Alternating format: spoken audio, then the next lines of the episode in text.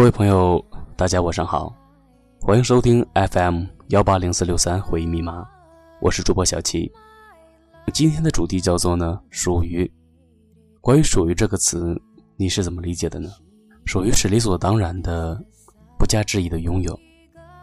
其实“属于”这个词很微妙，这是一个近乎霸道的温柔。有多么相爱的两个人，才能用“属于”这个词呢？我们每个人都有属于自己的故事，不是吗？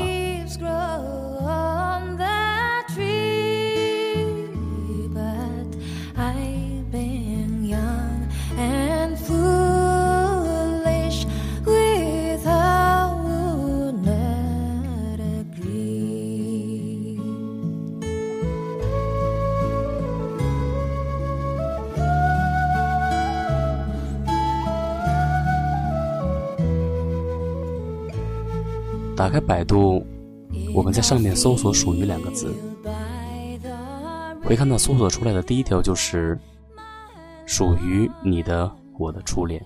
是啊，初恋是最美好的，它是每个人心中最美好的回忆。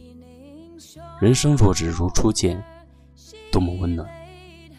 那个时候的我们，应该会用“属于”这两个词给对方吧？你属于我，我属于你。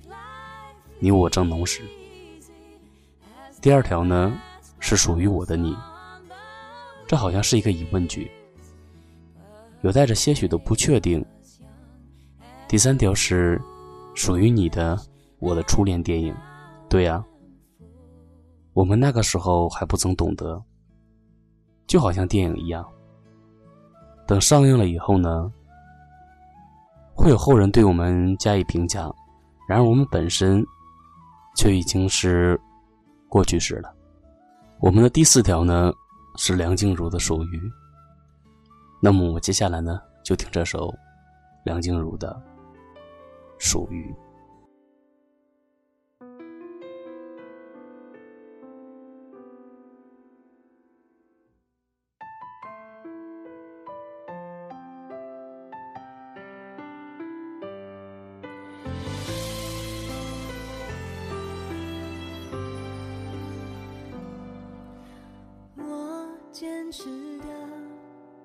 值得坚持吗？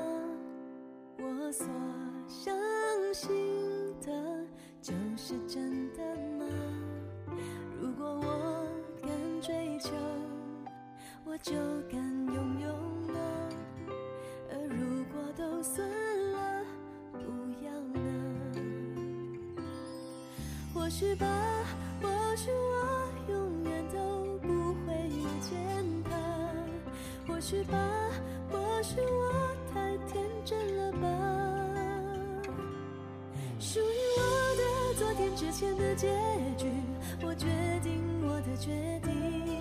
属于我的明天之后的憧憬，我迷信我的迷信。属于我们点点滴滴的伤心，我们要各自忘记。属于我们闪闪发亮的爱。在一起努力。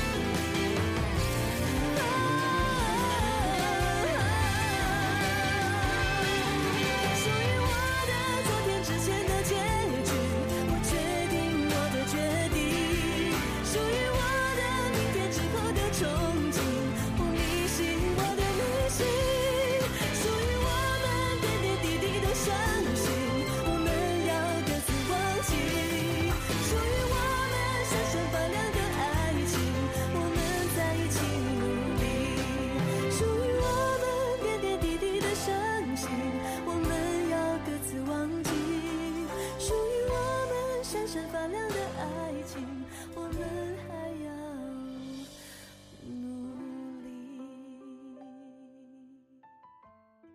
梁静茹的歌呢，总给人感觉一种很温暖的忧伤。在一个阳光灿烂的午后，天空很蓝，很高，叶子散落了一地，然后有一些被风吹起来舞动着，树下有婆娑斑驳的树影。是啊，已经过了立秋了，早晚的这个时候呢，都已经有一丝凉意了，在不知不觉中，这个夏天就这样的过去了。在这个夏天里，你找到属于你的他了吗？我们每个人都有属于自己的故事，看的人多了呢，就有千千万万个故事。我们都在寻找着属于自己的故事，因为那是一些属于我们自己的情绪，我们都在寻找着。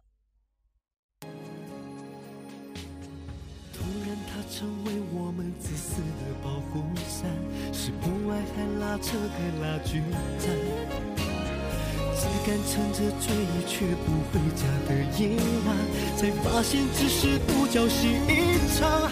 我们多像陌生人，我们怎么还舍不得原谅？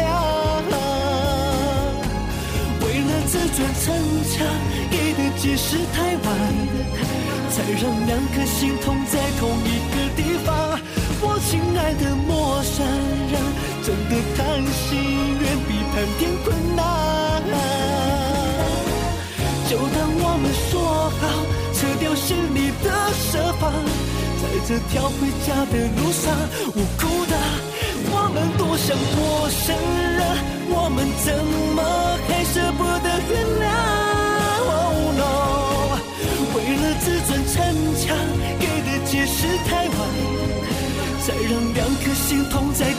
个地方。我亲爱的陌生人，哦耶！就当我们说好，撤掉心里的设防，在这条回家的路上，我哭的比你都还惨。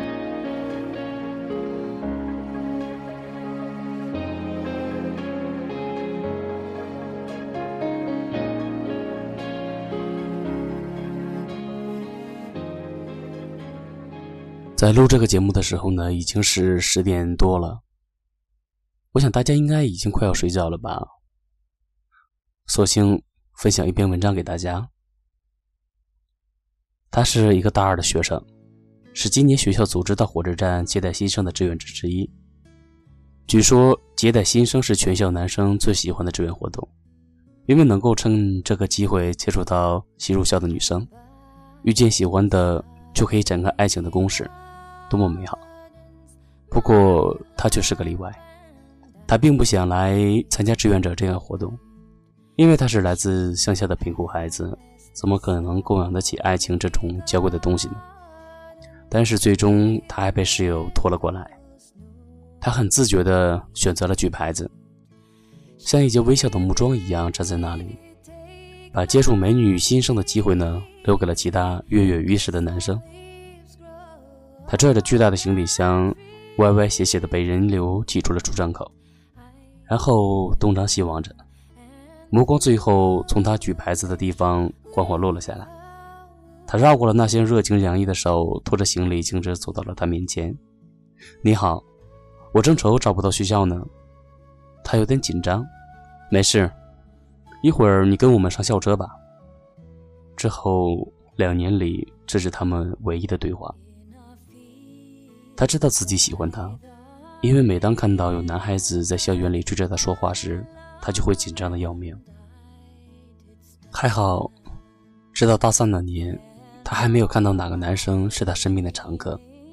他发誓毕业之前向她挑明心思，可追女孩子总是要知道一点浪漫的。对于这个贫困孩子来说，浪漫这东西确实有些奢侈。为了这次浪漫的约会，他就做了家教。四个月后，兜里揣了几百块被汗水浸湿的人民币。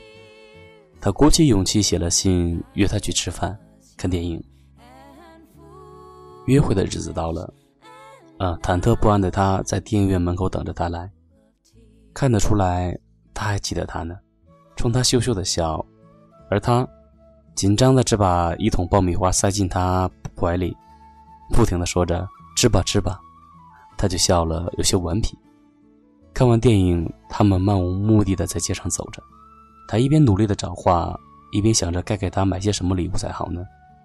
路过一家专卖店时，他拐进去说：“进去看看吧。”他说：“好。”他貌似有一搭没一搭的随在里面转着。他很喜欢模特身上的一款裙子，指了给他看，说：“真漂亮。”他也点头说：“漂亮。”他怂恿他试一下，心想：如果她穿着好看，就买下来给她做礼物吧。等他换衣服的时间呢，他翻了一下标价牌，心里咯噔一下子。那款裙子的价格远远不是他兜里的几百块可以买到的。一时间，他恨不得找个地方钻下去。他从试衣间里出来，把裙子塞给服务员，说：“太瘦了，我穿不下。”服务员说：“再给找一条大码一点的。”他说：“不用了。”就独自走着出去。他如释重负。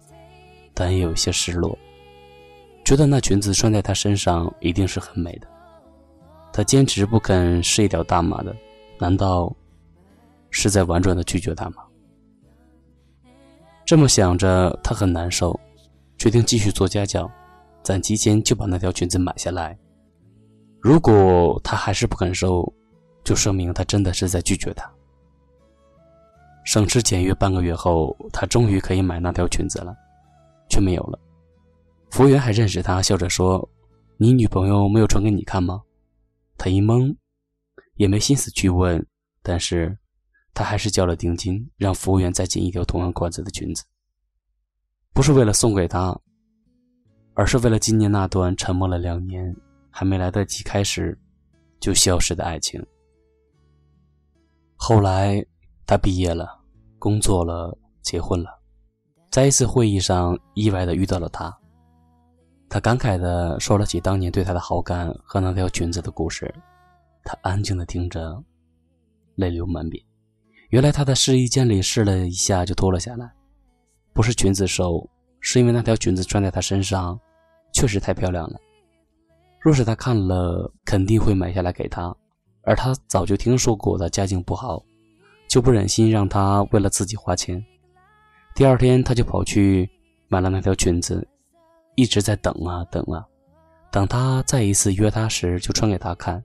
可是他没有。他流着泪说：“如果我早一点知道你是这么想的，无论如何，我也要让你买给我那条裙子。”他也黯然神伤，说：“如果早知道这样，说什么我也不会放手。”可是。所有的如果，都是一个悲伤的假命题。那个并没有发生的如果，永远不会跳出来改变今天的失落。所以，别留下遗憾，因为一有如果，心就疼了。这让我想起了《纳兰容若自传》里面的一个情节。卢氏当时问容若说。你觉得你习得的那么多字中，哪一个是最悲伤的？他一时也想不出，便反问。如是给出了答案是“弱”。人生若只如初见的弱，若没有遗憾，一生不必说弱字。而说再多的弱字呢，却也无法不遗憾。是啊，这一个字多么的伤感。时过境迁，执念如故。谁在等？谁在辜负？谁又在用一朵花开的时间去悟？谁又在用一朵花谢的时间去读？最后，青梅煮酒，竹马老去，天涯陌路。